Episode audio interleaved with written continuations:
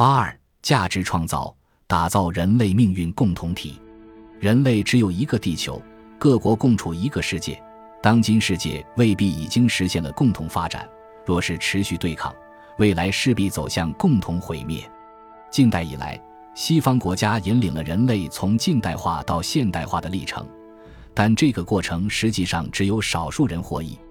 在这个过程中，世界发展的不均衡在加剧，甚至于贫者愈贫，富者愈富，贫富分化长期存在。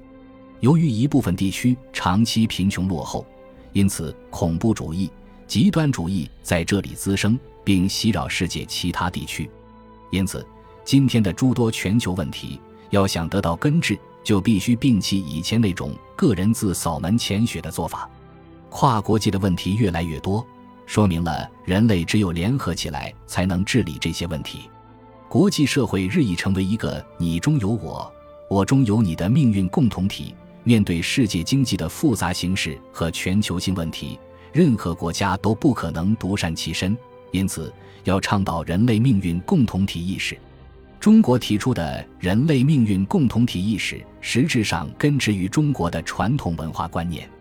中国自古就有“世界大同，天下一统，己所不欲，勿施于人，推己及人，老吾老以及人之老，幼吾幼以及人之幼等思想。独善其身不是一种负责任的态度。人类命运共同体实际上是将发达国家、发展中国家和欠发达国家的命运交织在一起。从人类命运共同体的视角，我们可以看到，不仅是全球的贸易、文化等交流在一起，更重要的是全球的繁荣与安全也连结在一起。因此。中国秉持人类命运共同体理论和推动构建以合作共赢为核心的新型国际关系。